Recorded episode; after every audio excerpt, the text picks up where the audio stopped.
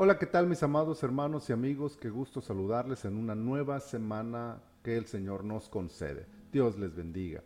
Este es el día lunes, lunes 16 de enero del año 2023. Esta es la temporada 24, el episodio 44 de nuestro devocional en su reposo. Eso significa que estamos leyendo el día de hoy el Salmo 44.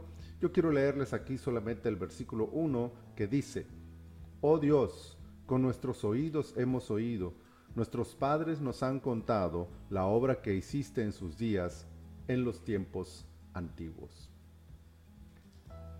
Las experiencias se vuelven historia y la historia se vuelve enseñanza. Sin embargo, está en las nuevas generaciones la disposición o rebeldía para aprender lo que la historia nos enseña y en las generaciones mayores utilizarla sabiamente para beneficio de los jóvenes. De ahí que David resalta la importancia de oír, pero también de contar.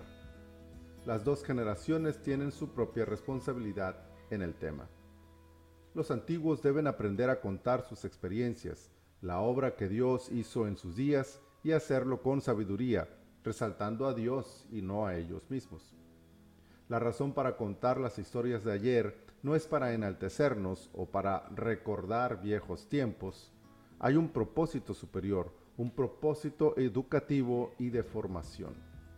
Platicar los hechos del pasado debe tener el objetivo de enseñar, contar lo que Dios ha hecho, lo que vimos, lo que aprendimos, incluso de los errores, de los excesos. Las nuevas generaciones deben aprender a oír prestar atención a las historias del pasado para sacar de ellas un aprendizaje que les sea útil en sus nuevos tiempos.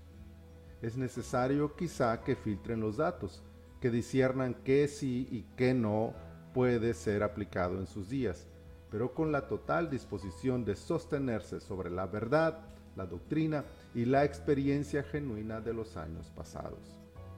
Cuando así hagamos, jóvenes y viejos, valoraremos los hechos del pasado, fortaleceremos nuestra fe en el presente y seguiremos viendo la gloria de Dios en el futuro. Dios hizo grandes cosas en el ayer, puede y quiere hacer mayores obras en nuestros días, y si así lo aprendemos y vivimos, dejaremos un legado de historias gloriosas para las generaciones del mañana. Ayúdenos el Señor. Padre, muchas gracias por este día, por esta nueva semana y por esta hermosa palabra que nos das. Padre, permítenos mirar hacia atrás con esta posibilidad de aprender de todo lo que se ha vivido en el ayer y poder proyectarnos hacia un futuro lleno de tu presencia, de tu gloria, de tus maravillas en medio de nosotros y de las generaciones que vendrán después de nosotros. Muchas gracias te damos por todo, Señor. Estamos en tus manos este día, te pedimos tu bendición para todo lo que hagamos. En el nombre de Jesús.